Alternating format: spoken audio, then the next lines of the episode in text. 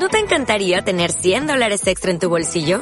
Haz que un experto bilingüe de TurboTax declare tus impuestos para el 31 de marzo y obtén 100 dólares de vuelta al instante. Porque no importa cuáles hayan sido tus logros del año pasado, TurboTax hace que cuenten. Obtén 100 dólares de vuelta y tus impuestos con 100% de precisión. Solo con Intuit TurboTax. Debes declarar para el 31 de marzo. Crédito solo aplicable al costo de la presentación federal con TurboTax Full Service. Oferta sujeta a cambios o cancelación en cualquier momento.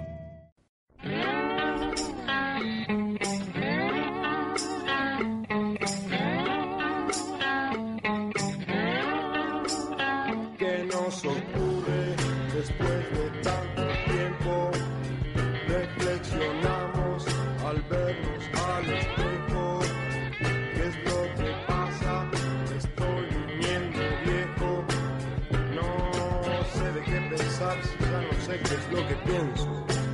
Temperamento, un programa para irradiar la anarquía. Buenas noches, compañeras y compañeros. Hoy es 29 de agosto y estamos grabando el programa número 24 de Temperamento. Comenzamos así, de prepo, con algunas noticias internacionales que nos parecían interesantes de lo que viene ocurriendo en el mundo con las revueltas proletarias en estas últimas semanas. Leemos un comunicado desde la región de, Estados Unidos que ha sido traducido afortunadamente acerca de de una propuesta para el 9 de septiembre de una masiva huelga de hambre y de trabajo en las cárceles norteamericanas.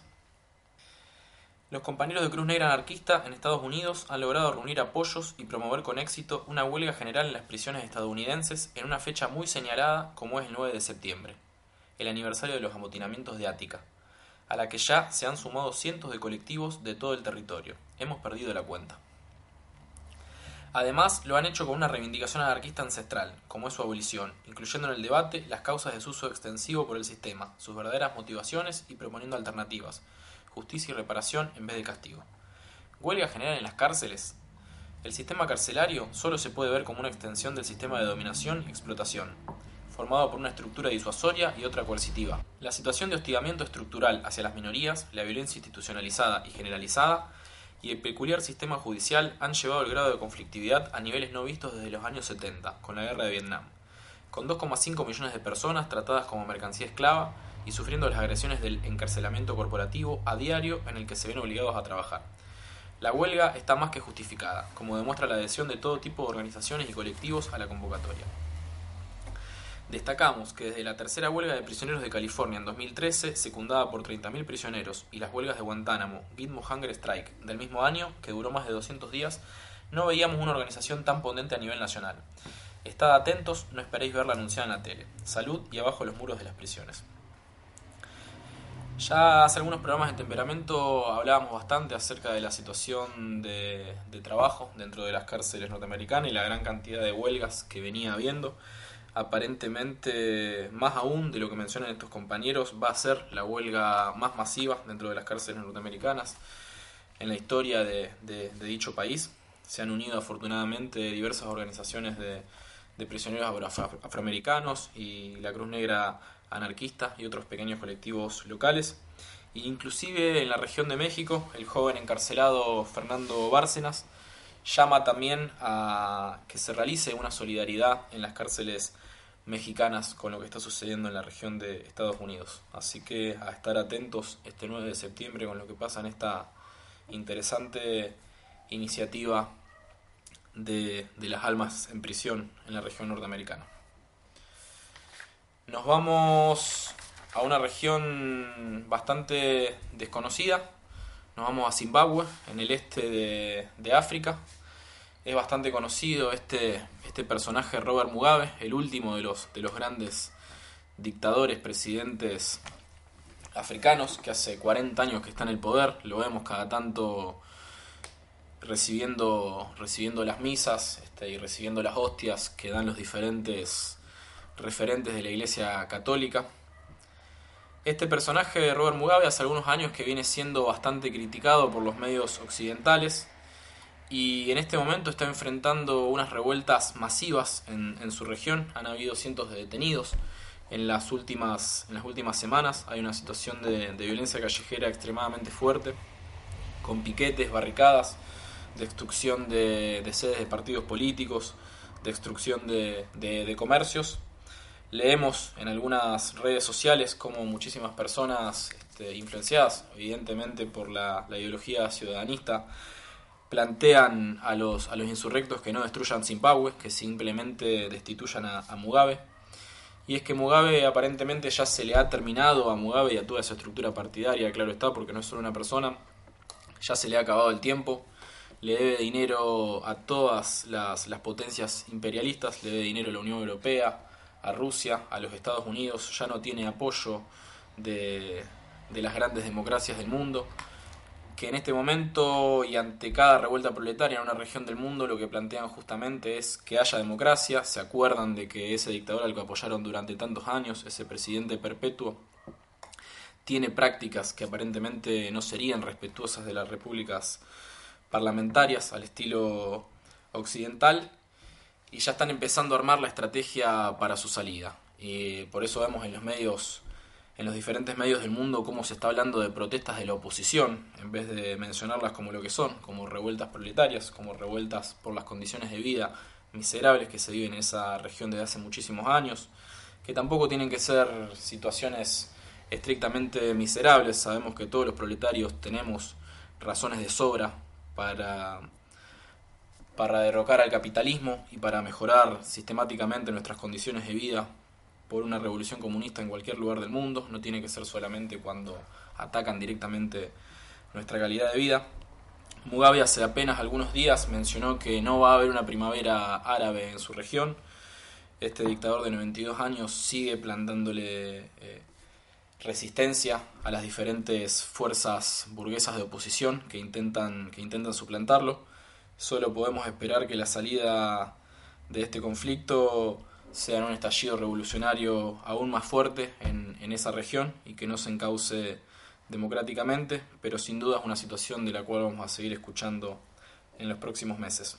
Terminamos con la información internacional y nos volvemos acá, a nuestra mismísima región, a la ciudad de Rosario.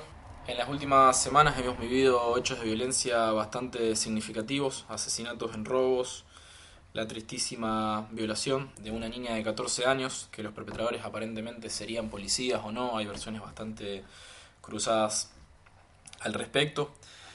Pero en relación a este tema, el jueves pasado se realizó una marcha masiva en la cual se reclamó mucha seguridad y mano dura. Es triste realmente que, que, esto que sufrimos todos a diario, esta violencia entre miembros de nuestra propia clase, esta carnicería que el sistema capitalista nos hace vivir, que debido a la, a la alienación, a la vida miserable que tenemos y lamentablemente a una, a una cultura delictiva que, que no ataca a los ricos, que no propone la expropiación, a una cultura que ya aparentemente mmm, habría dejado de lado los robos masivos a la burguesía y el reparto solidario entre los pobladores de las diferentes poblaciones y comunidades y habría dado lugar a una guerra de proletarios contra proletarios por sacarse las míseras mercancías que, que compramos gracias al trabajo asalariado.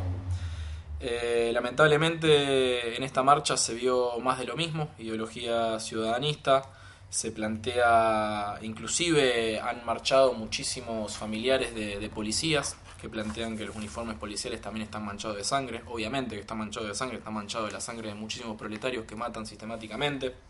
Y sabemos que si hay esta cantidad de asesinatos, si hay narcotráfico y si hay robos cotidianamente en toda la ciudad de Rosario y en, en, toda la ciudad de Argentina y del mundo es porque la policía organiza sistemáticamente, ya sea de manera directa o indirecta, la estructura delictiva. La única voz disidente fue la hermana de, de, Pichón Escobar, que afortunadamente por lo menos pudo plantear que la solución no es más policía y que la policía tuvo una influencia directa en lo sucedido con la desaparición de su hermano hace algo más de un año. Triste la situación en la ciudad de Rosario. Esperamos que eventualmente podamos revertir colectivamente con, con lucha y organización esta situación.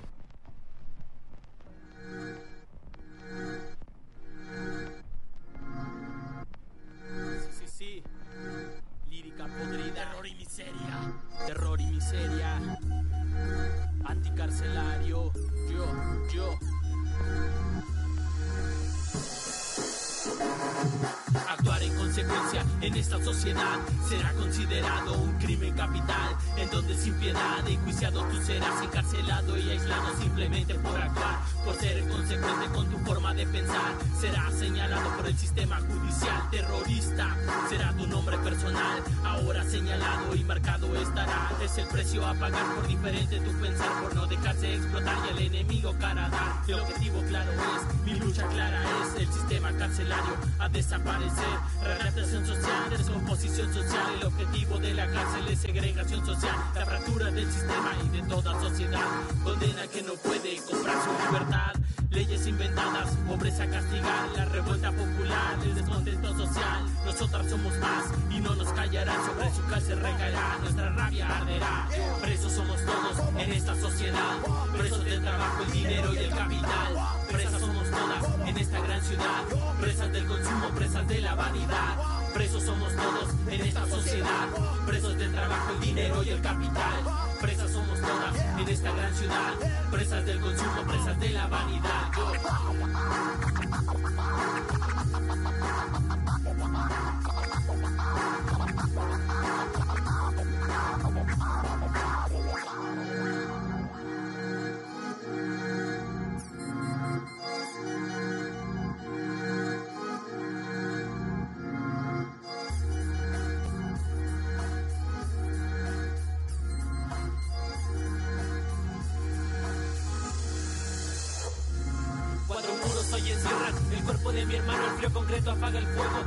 Ser humano. Debes cuidarte si no quieres ser uno más que por forjar un mundo libre te puedan encerrar por nadar contra corriente en esta puta sociedad. Corres peligro de ser víctima del sistema policial, pues la ley extrañamente no busca la justicia, pues encierra aquel que lucha por una vida digna. Justicia podrida manejada con poder, corrupción desmedida al orden del que más le dé. Hoy es gran crimen soñar un mundo mejor, actuar por un bien común puede llevarte a la prisión. Comunes o políticos, todos son presos, nadie merece el encierro entre muros de concreto. Porque las cárceles no deben existir. Custodio carcelero a nadie pasará a sufrir. Muere abrazando puta constitución, tu juez, tu ley, tu policía, abrazando tu prisión.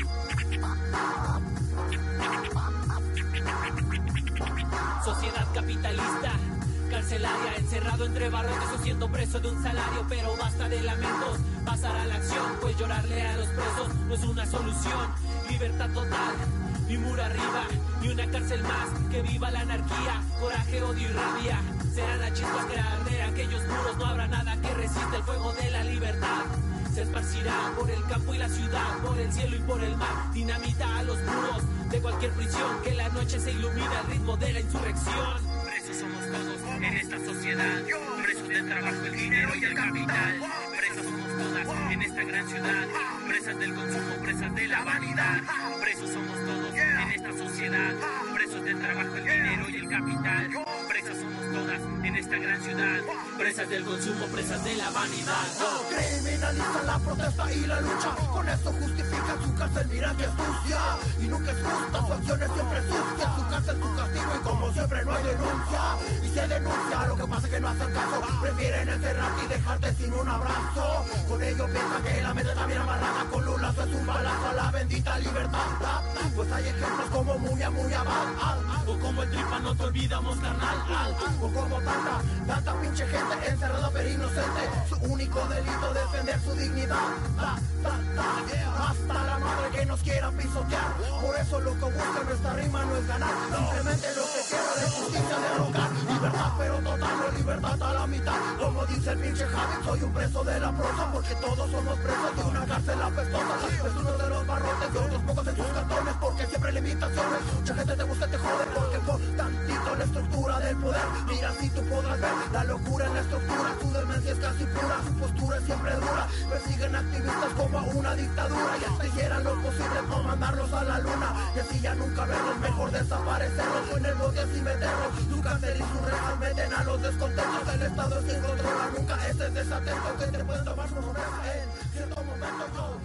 Hola compañeros, vamos a hacer en este caso un nuevo repaso del último número de La Oveja Negra, el número 41 de agosto del año 2016. En este caso, como artículo de tapa, encontramos uno que dice ahorro energético y disciplinamiento. En este artículo podemos encontrar cómo se hace una crítica al ecologismo oficial, el cual nos culpa del desastre ecológico que arruina nuestro planeta. Nos dice que por ducharnos más de 10 minutos o por prender la estufa para tener un poco más de abrigo adentro de, de los hogares, de las casas o de los lugares donde mierda nos hagan vivir, nos hace responsables de la catástrofe ecológica. Esto venido a cuenta de que el presidente, la cabeza del Estado argentino, insiste y insiste con, con el ahorro energético y trata como, como idea central que se trata de una, de una manera más de disciplinamiento de la clase explotada. Es un texto bastante interesante para leerse, donde termina con, con una frase donde dice que es una amarga victoria del ecologismo, que los gobiernos del mundo se vuelan cada vez más ecologistas por la necesidad del dinero. En el mismo número está la sección Hablando con las paredes, que le responde a la frase que está pintando un sindicato de los amarillos en la ciudad de Rosario que dice sin trabajo no hay paz social. Como una síntesis de la respuesta podemos encontrar que dice con trabajo hay paz social. Con trabajo hay necesariamente explotación. Y la paz social es el mantenimiento de este orden de cosas, de seres humanos tratados como cosas.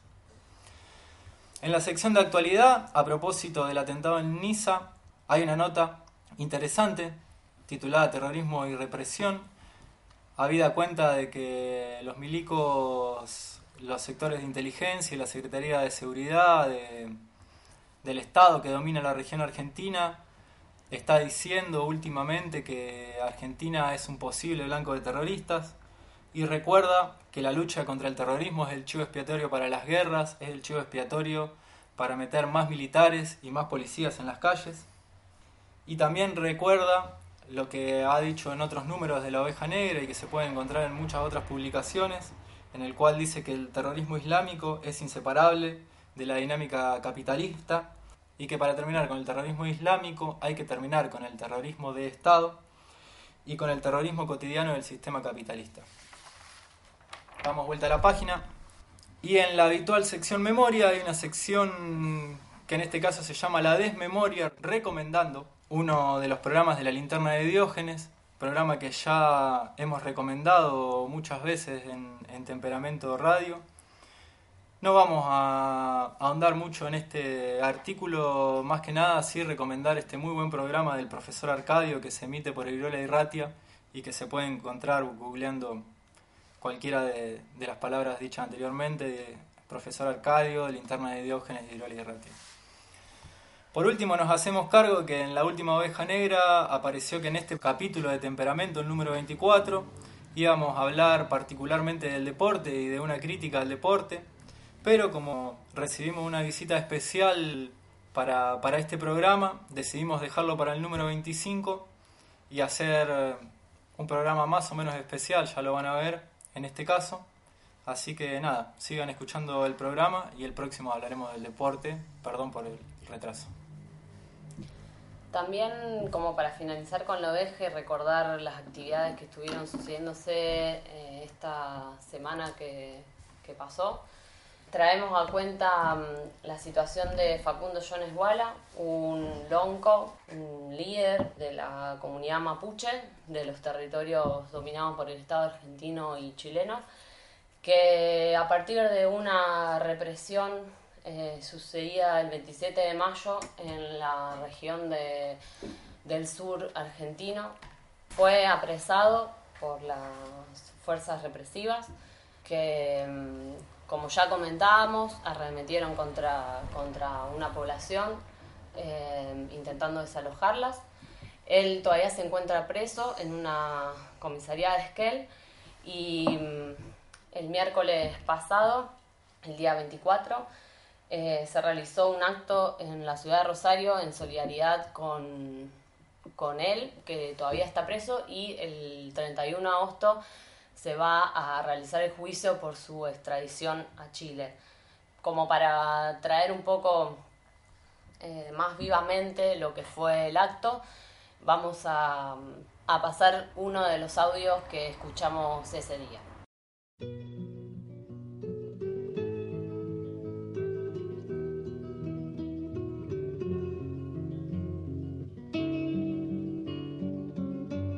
Nosotros somos un pueblo oprimido. Lo que habla el apoyo de esta gente es que hay un mayor grado de, conciencia y uno lo puede comprender aquí entre la, la misma cárcel con prisioneros, por decirlo así, comunes, pero que pueden comprender incluso el grado de, de lo, lo, justo de, de nuestra lucha. Por eso mismo es que me parece a mí el hecho político de la recuperación del territorio frente al gran capital genera un proceso de discusión en la sociedad. Nosotros no nos interesa tanto llegar a, en este momento ya a los oídos del Estado, porque el Estado lo único que hace es reprimirnos, sino llegar a la conciencia de nuestros hermanos que siguen oprimidos en las comunidades y en los barrios marginales de las ciudades y también a los sectores pobres que no son mapuches, ¿no? Al, a los del resto de la sociedad oprimida, pero sobre todo a, a nuestra gente mapuche. Si nosotros llegamos a la conciencia de un peñi o de una lamien más, estamos conformes. Ahí donde llega todo y donde todo comienza. Canto que ha sido valiente, siempre será canción nueva. Lonco Weichafe Facundo Jones Wala, preso político mapuche. Siempre será canción nueva. Siempre será canción nueva.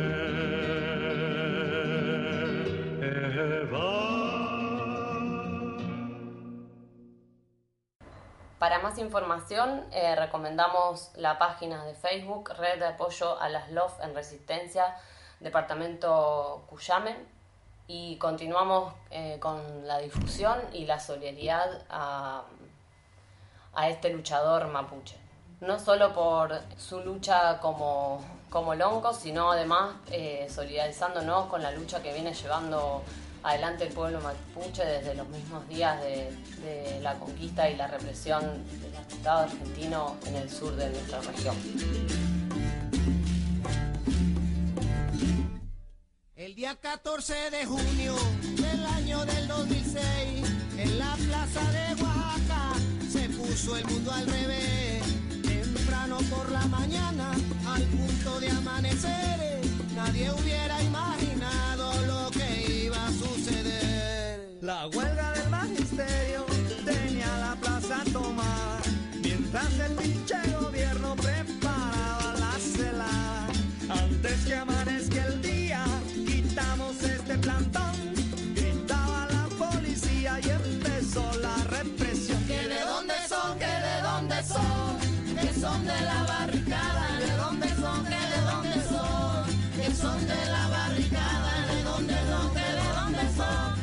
son? De la barricada, ¿de dónde, dónde, dónde son?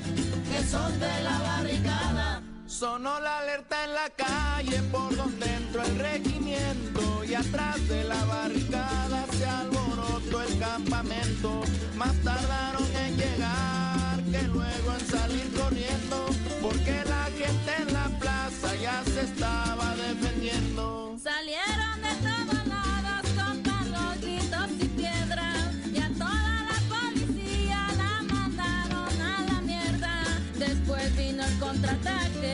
con fuerza de tierra y aire,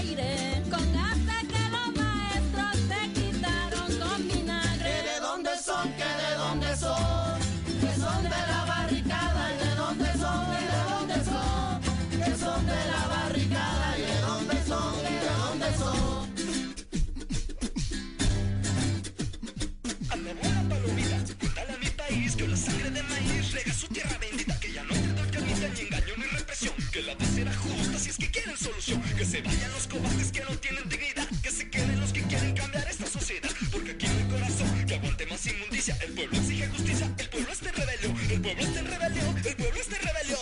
En nombre de Dios no haremos absolutamente ninguna represión. ¿Que de dónde son? ¿Que de dónde son? Que son de la barricada, ¿y de dónde son? ¿Que de dónde son? Que son de la barricada, ¿y de dónde son? ¿Que de dónde que son de la barricada y de dónde son, que de dónde son, que son de la barricada.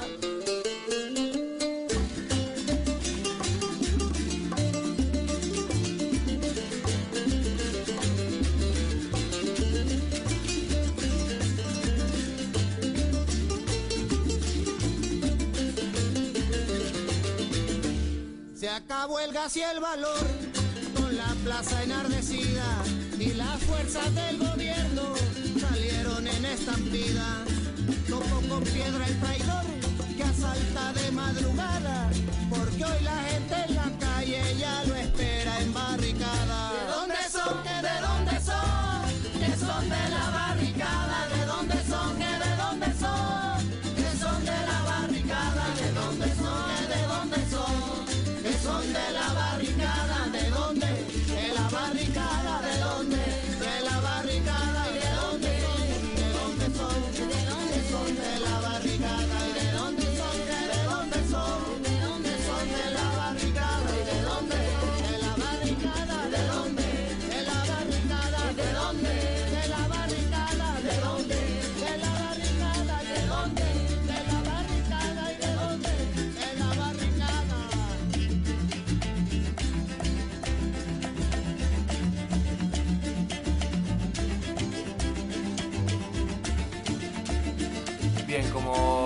compañero anteriormente, es atípico el programa de hoy, de temperamento.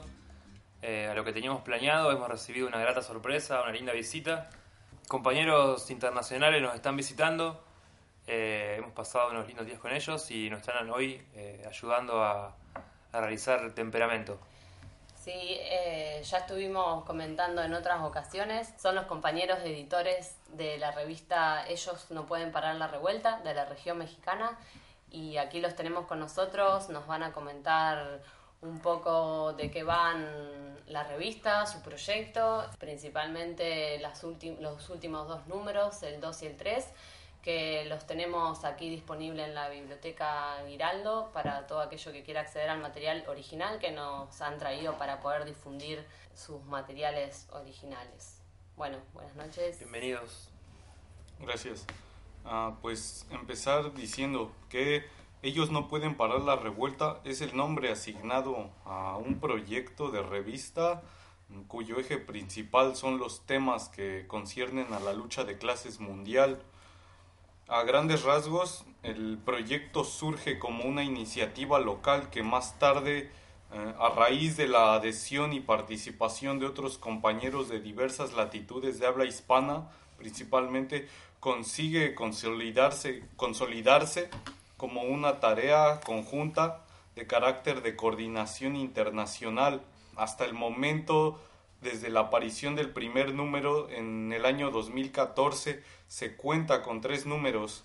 Vamos a destacar los últimos dos, puesto que son los que más profundizan sobre aspectos muy particulares, dos temas muy relevantes de temática eh, global. El número dos, por ejemplo, ¿no? que se enfoca en la guerra de Europa del Este, más en específico en la, la región del Donbass, en la frontera rusa y ucraniana, y el número 3 sobre la guerra en el Kurdistán sirio. Es por eso que estos mismos números llevan por subtítulo contra la guerra imperialista, levantemos la bandera de la revolución mundial, que es como el eslogan y consigna que se les, que se les decidió asignar, ¿no? Para ir acorde con esta misma temática. Y bueno, ya entrando en materia, podremos darles un pequeño esbozo, ¿no? Muy general de lo que se aborda. Eh, por ejemplo, en la, en la revista número 2, por ejemplo, en la editorial se aborda una posición programática muy general, una posición revolucionaria, valga decir, sobre cómo las posiciones anarquistas comunistas abordan la temática de la guerra, ¿no? Y eh, posteriormente eh, se reproduce un artículo que ya había sido antes publicado en este periódico local de La Oveja Negra, que se llama A 100 años de la Primera Guerra Mundial. Luego eh, podremos encontrar que en la sección de memoria proletaria se reproduce un artículo que apareció en el periódico Regeneración editado por la Junta Organizadora del Partido Liberal Mexicano que se llama La Catástrofe Mundial que remota a hacer una crítica balance que los revolucionarios de esa región hacían acerca de la problemática que en ese entonces se estaba gestando sobre la Primera Guerra Mundial también. Ahí se aborda la crítica internacionalista y contundente que llamaba al derrotismo revolucionario. Y bueno, a grandes rasgos se centra en el tema especial o en el tema específico, mejor dicho, cuyo nombre es Ucrania, crisis, lucha de clases contra revolución y guerra imperialista, que es a grandes rasgos un análisis sobre la situación de guerra imperialista que se gesta a finales del año 2013 y eh, gran parte del año 2014. Eh, es, en esta extrapolación imperialista tuvo lugar en esa región a raíz de la negativa del gobierno ucraniano por firmar un acuerdo de consolidación comercial y política con la Unión Europea y que esto devino en un sinfín de disputas interburguesas que terminó en un golpe de Estado y la intervención militar auspiciada por la OTAN y por los órganos paralelos a Estados Unidos, cuyo objetivo era sofocar el levantamiento que se había dado en la región del sur y de la frontera con Rusia, para de esta manera someter a todos los proletarios que se habían levantado en contra de la ocupación militar. Lo que destacamos principalmente de todo este conflicto es la acción temprana que el proletariado emprendió para contrarrestar o para responder a la ofensiva militar ocupando comisarías, bloqueando aeropuertos, autopistas y organizándose para socorrer a los proletarios que estaban siendo perseguidos por las bandas militares o de neonazis que estaban auspiciadas por el gobierno central de Kiev. Entonces, pues ahí al final se redacta como eh, todo ese proceso va siendo cooptado por toda la ideología nacionalista y de igual manera como toda esa debilidad y esa carencia de posiciones programáticas que acaecían en el proletariado de la región adquieren un efecto cuya consecuencia es un retroceso a retomar las posiciones más reaccionarias como el sovietismo o el nacionalismo ruso. Entonces eh, trata de contribuir a ese análisis de las debilidades y fortalezas que la clase mostró en ese proceso, ¿no? Y a esbozar un poco en el aspecto histórico, ¿no? De cómo ese proceso es el resultado de décadas de guerra imperialista y de derrota del proletariado y sus luchas a nivel mundial.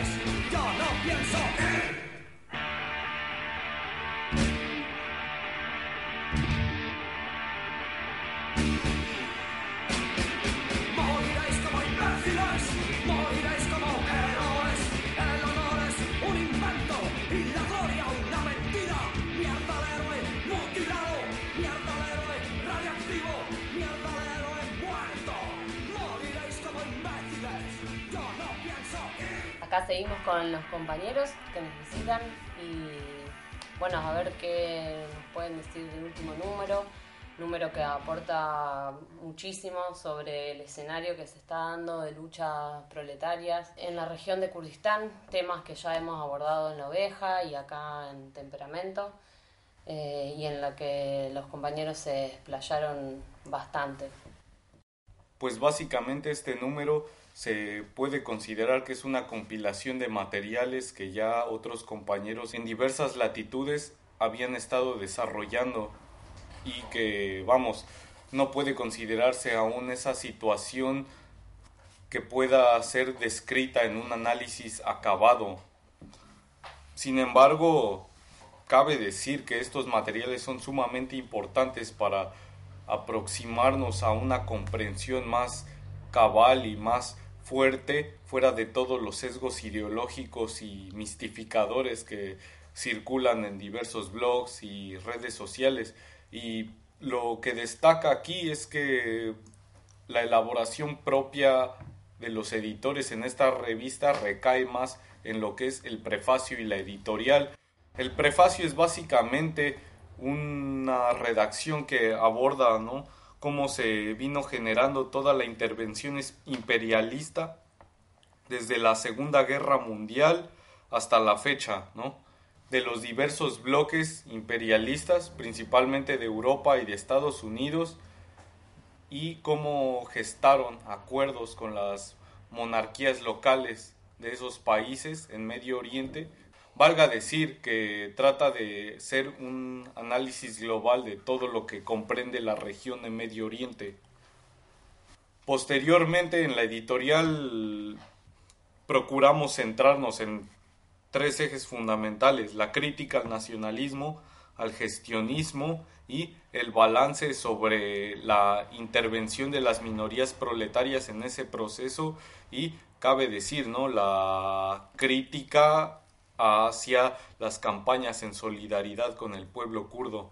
Eh, que vamos, no hay que asustarse demasiado en un sentido de satanizar y dar por hecho y decir de facto que estamos siendo unos reaccionarios que apoyamos la masacre sobre el proletariado en Kurdistán, nada de eso.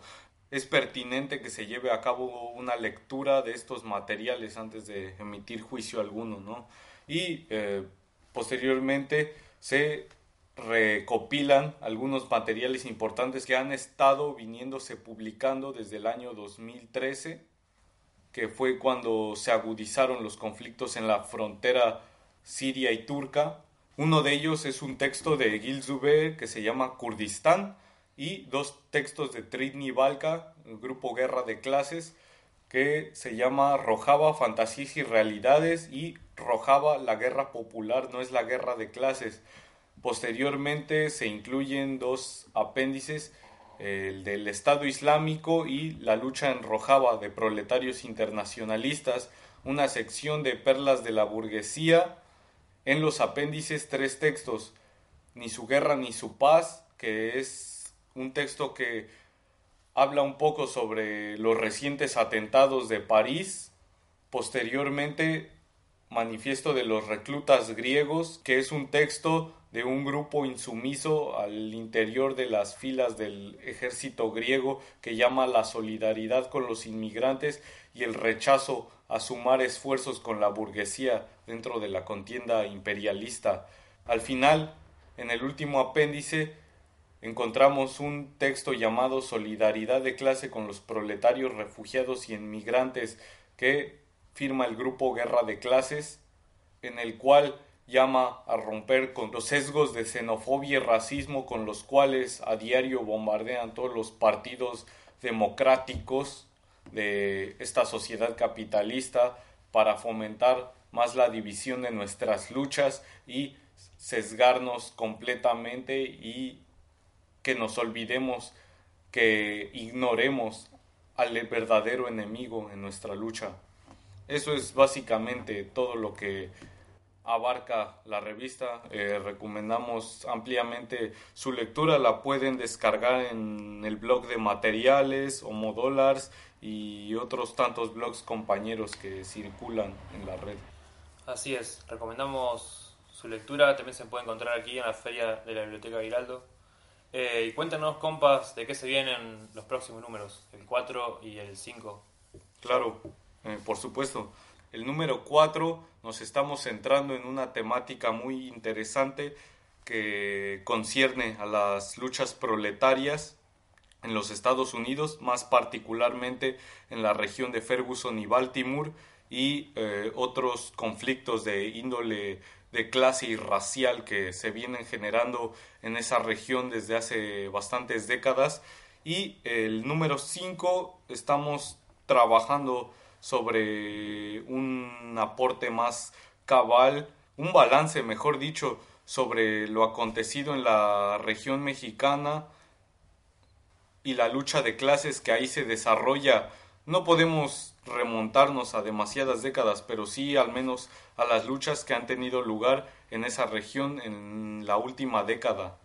Y es básicamente algo que, que hemos estado desarrollando con compañeros de otras latitudes para hacer un análisis más enriquecedor y más fuerte ¿no? de esta situación y que vamos el balance sirva de reflexión no solo a los proletarios de esa región sino de otras regiones del mundo a pesar de las particularidades que pudieran presentarse en ese momento ¿no? y bueno ya estaremos subiendo estos materiales a la red eh, imprimiéndolos para que los compañeros diversos eh, contribuyan a su difusión y su discusión de los mismos. Sí, de hecho en la ciudad de Rosario el martes 30 de agosto próximo van a estar eh, estos mismos compañeros profundizando eh, sobre la lucha social en México en una actividad que se va a desarrollar en La Toma eh, y bueno, por supuesto quedan todos invitados para seguir escuchándolos y poder también preguntarles sobre todo lo que quede, ¿no? Por, por decir y, y discutir sobre la lucha en la región mexicana. Así es, Eh, los compas también estuvieron este sábado que pasó informándonos sobre ciertas luchas ambientales, o, mal llamadas ambientales en realidad, ahí en la región del istmo de Tehuantepec. Eh, algo muy interesante que es la crítica en práctica hacia las energías limpias, hacia la energía eólica. Un documental que recomendamos, que lo busquen, que se llama Somos Viento, que fue traído por los compañeros, eh, que la verdad que es muy bueno y muy buena la, toda la, info que, que nos brindaron en todo esto que se denomina luchas en defensa de la tierra, luchas por la tierra, que, que es, una, es una lucha que hay que asumir con mucha más fuerza y responsabilidad y con mucha más crítica también. Así que ha sido valiosísimo el aporte que han hecho los compas aquí en la biblioteca. Y también eh, nos han traído y también recomendamos eh, que se vea el video panfleto eh, Lucha de clases en Oaxaca 2016 que se puede encontrar en YouTube. Eh, también eh, para profundizar más lo que viene sucediendo en México. Eh, seguimos entonces con temperamento y también seguimos con los, con los compas que nos visitan. Через прорезь пулемета я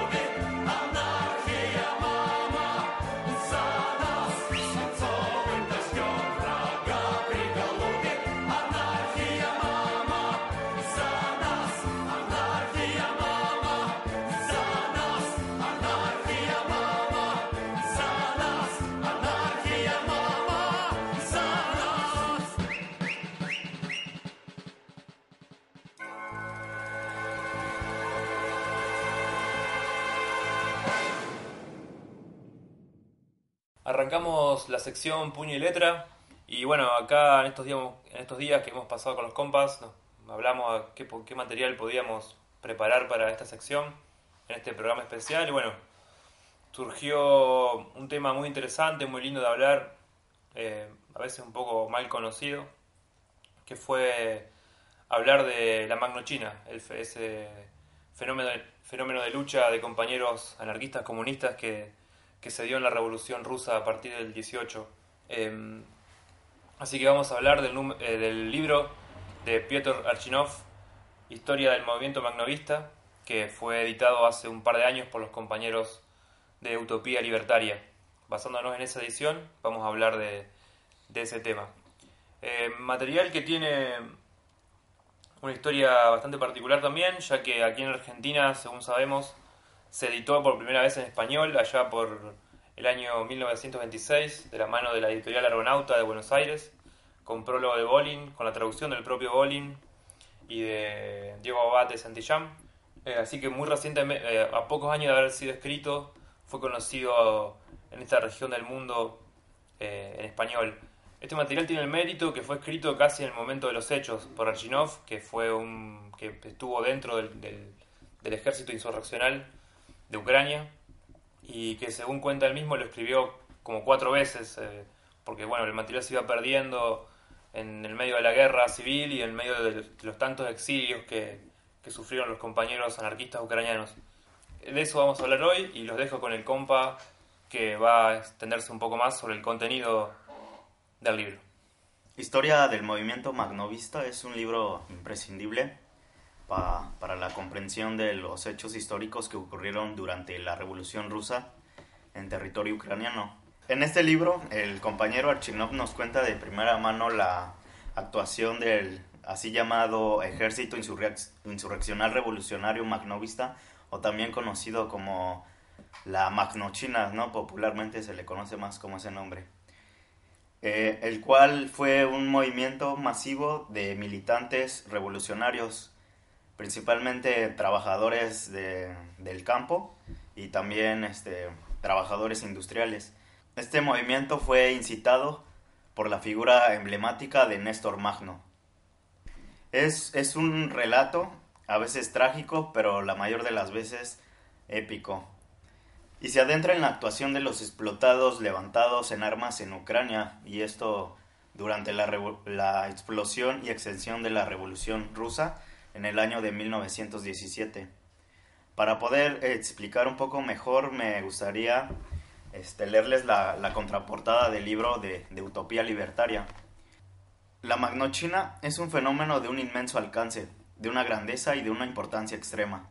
Un fenómeno que se ha desarrollado con una fuerza completamente excepcional, que ha desempeñado un papel extraordinario y excesivamente complicado en la continuación de la Revolución rusa, ha sostenido una lucha titánica contra la reacción de toda especie, y que más de una vez ha salvado a la revolución misma del desastre. Es además un fenómeno extremadamente rico en episodios brillantes, y que atrajo la atención y el interés general no solo en Rusia, sino también más allá de sus fronteras. Al mismo tiempo, la Magnochina despertó en los diferentes partidos, revolucionarios y reaccionarios, los sentimientos más diversos, comenzando por el odio y la hostilidad feroces, pasando por el asombro, por la desconfianza y la sospecha, y acabando por la simpatía y la admiración más profunda. Cabe aclarar que es un libro realmente recomendable, es una obra titánica que hace un compañero militante histórico muy importante y espero que si alguna vez lo llegan a ver, pues no, no, no duden en leerlo y pues al contrario, ¿no? Corran a, a, a, leerlo. Eh, recordamos que el libro también se encuentra en la biblioteca Hiraldo y bueno, los libros en general de Utopía Libertaria se, se pueden conseguir en cualquier librería comercial ya que tienen una amplia distribución, así que se puede encontrar en cualquier lugar. También en, en México lo pueden encontrar con una editorial que aparece, se llama Pro- Proyecto Espartaco y para los compañeros de México, en España lo, también lo encuentran con la editorial La Malatesta. O sea que en varias partes del mundo se está editando. Así es. ¿Podrías, eh, compañero, eh, contarle un poco a los oyentes quién fue Piotr Archinov, este militante magnovista que escribió la propia historia del movimiento? Sí, el, el autor del libro, como tú ya lo mencionaste, es Piotr Archinov. Eh, fue un militante revolucionario ruso que inició su carrera, por así decirlo, desde, desde joven, en, un momento histórico muy difícil. Al principio él era militante de un partido socialdemócrata, pero después, por varias fricciones, principalmente en la cuestión de la táctica, este, adopta las, las posiciones del anarquismo revolucionario. Durante su actividad militante se, caracterizó por ser uno de los de los compañeros que llevaban hasta las últimas consecuencias su, su compromiso. Esto quiere decir que llevaba a cabo desde propaganda, que en aquella época hacer propaganda y difundirla era una cuestión muy peligrosa, que le costaba la vida y la libertad a muchos compañeros, pero también desarrollaba otras actividades como el, el robo y el asesinato a miembros de la burguesía y de la auto, autocracia zarista. Esto quiere decir que ahora sí que su historia es demasiado interesante, ¿no? Conocerla. De, después de, de un atentado fue, fue buscado por la policía. Ese, ese, ese tipo de historias eh, es muy este, característica de la época, ¿no? Muchos revolucionarios tenían esa misma, ese mismo tipo de, de actuación o historia, ¿no? La mayoría empezaba, se radicalizaba, hacía actos subversivos de toda índole y eran, finalmente acababan muchos de ellos en la cárcel o, o deportados. Y como digo, fue aprisionado y en esa en la prisión conoce a otra a otro personaje que es muy importante de, la, de la misma historia de, de la Magnochina que es el, el joven Néstor Magno que fue apresado o llevado a la cárcel casi siendo un niño. Parece que tenía 17 años cuando es llevado a la cárcel. Néstor Magno es casi la misma historia de, de Archinov. Es un joven un niño que mm, ve toda la situación de, de explotación y de miseria que hay en su, en su localidad, bueno, en su en donde él, nació y decide llevar comprometerse con la causa revolucionaria haciendo atentados y llevando este pues difundiendo y las, las, las posiciones revolucionarias del, del anarquismo así como preocupándose por su formación. Aún así, él cuando llega a la cárcel, pues todavía tenía muchas deficiencias en, en lo que es su formación, pero ahí lo interesante es cómo se dio esta relación con Archinov, ¿no? Fue una relación casi, casi de, de compañeros y de, y de alumno maestro, quieras o no, se dio así porque Archinov era mm, aún mayor que Magno y tenía un conocimiento mucho más vasto que el que tenía este, este Magno. Después de, de eso llegó la, la revolución de 1917, cuando las prisiones de, de, de Rusia fueron liberadas por, por la misma fuerza de, de los trabajadores levantados y Néstor Magno se regresa a Ucrania, que es el, la región o país donde, de donde él viene, y ahí decide llevar a cabo todo este proyecto que es la Magnochina. Así también, tiempo después, unos meses, eh, Piotr Archinov le sigue con, en el proyecto que llevaba a cabo Néstor Magno en Ucrania. Y es así como se comienza toda esta historia que podemos leer en el libro de la historia del movimiento magno- magnovista. También otra importancia que tienen estos dos personajes, bueno, estos dos compañeros, es la, la redacción de un documento muy, muy, muy conocido dentro del anarquismo que se llama la Plataforma Organizacional de los Comunistas Libertarios. aunque en otros casos le, le han llamado de otra forma, pero principalmente o popularmente se le conoce como la plataforma, el cual es un documento que generó en su momento este, mucha polémica, pero ah, pues me gustaría que mi compañero profundizara más en eso. Sí, recordemos que la plataforma es un material importantísimo de la historia de nuestra clase, realizado en un momento en el cual el movimiento anarquista mm, nota una cierta debilidad o una cierta retracción de sus fuerzas en relación a lo que en ese momento es la gran fuerza que toma el, partido bolchevique y esta renovación de las ideas marxistas y socialdemócratas a lo largo del mundo que encuentra cierta resistencia en parte del movimiento anarquista, también en las expresiones de lo que fue la izquierda comunista y la oposición obrera en algunas regiones, en la misma Rusia inclusive, y estos compañeros que vienen de una derrota personal enorme y dificultosa, con un exilio bastante complicado también, heridos, con muchos compañeros muertos, se deciden en París a intentar esbozar por qué el movimiento anarquista ha fracasado y a intentar superar esa idea que siempre ronda en ciertos ámbitos de que la culpa siempre la tiene la izquierda, la culpa la tienen los bolcheviques. Evidentemente los bolcheviques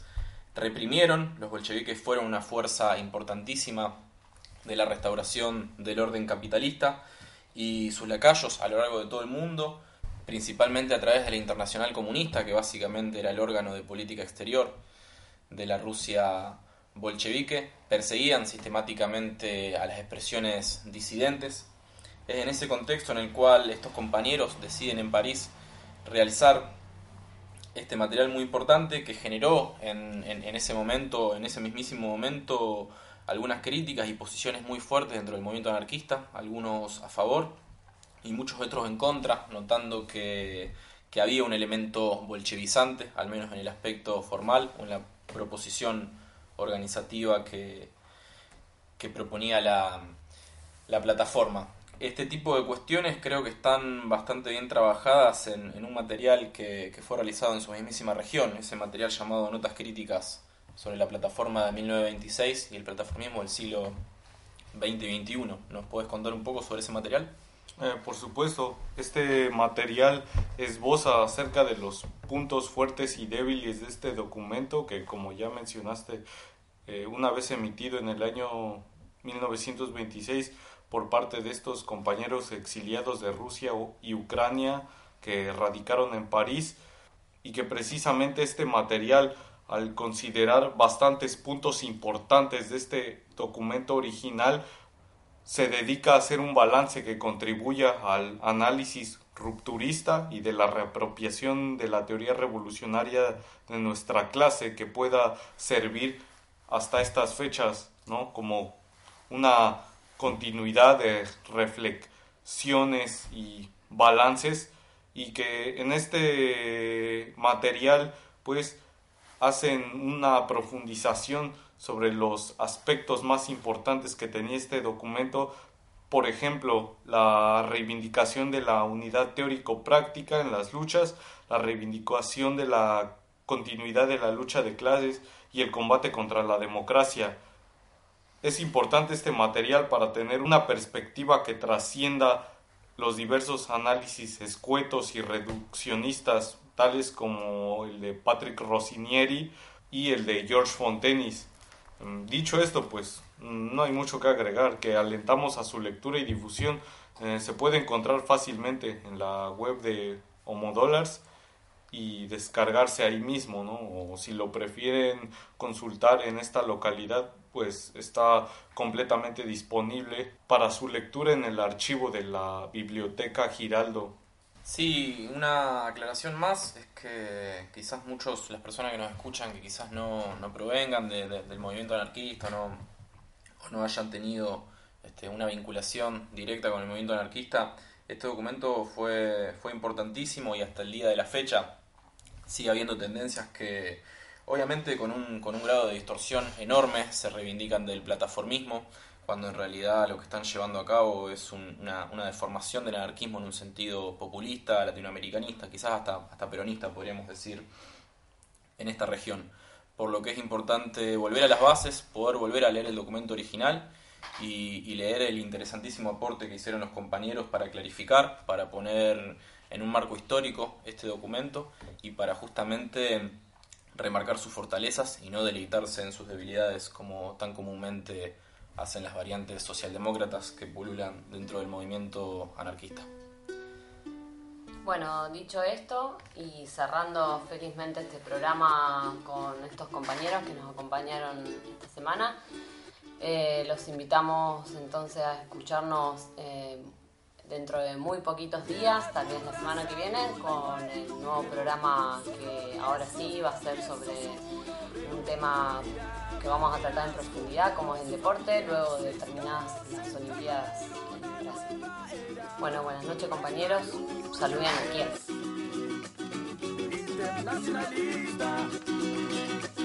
Nuestra clase es internacionalista. El patrón nunca estará de tu lado. Solidarizate entonces con el proletariado. No perteneces a ninguna nación. Dedícate entonces a la revolución. Nuestra meta es internacionalista. El mañana será internacionalista. Orgullo en tu tierra, no lo dejes de lado. Pero tu tierra y mi tierra son del mismo legado. Unidad entre los pueblos, no perdamos la vista contra el capital y el Estado internacionalista. El mañana será internacionalista. El mañana será internacionalista.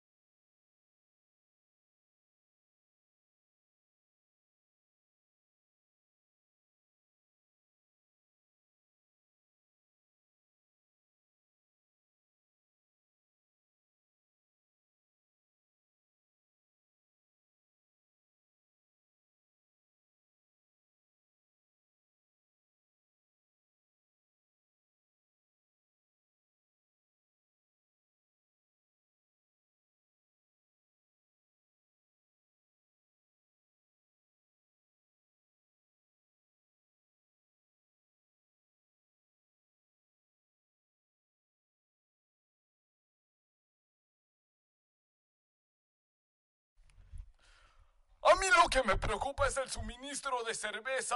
Después de esta caja, ya solo queda esta caja y la otra caja, ya solo quedan dos cajas. Queremos cerveza, señores. Sí, sí, sí. Barney tiene razón. Queremos más cerveza. Marsh, ten más cuidado. Un caballo estuvo a punto de morder a tu hijo Bart.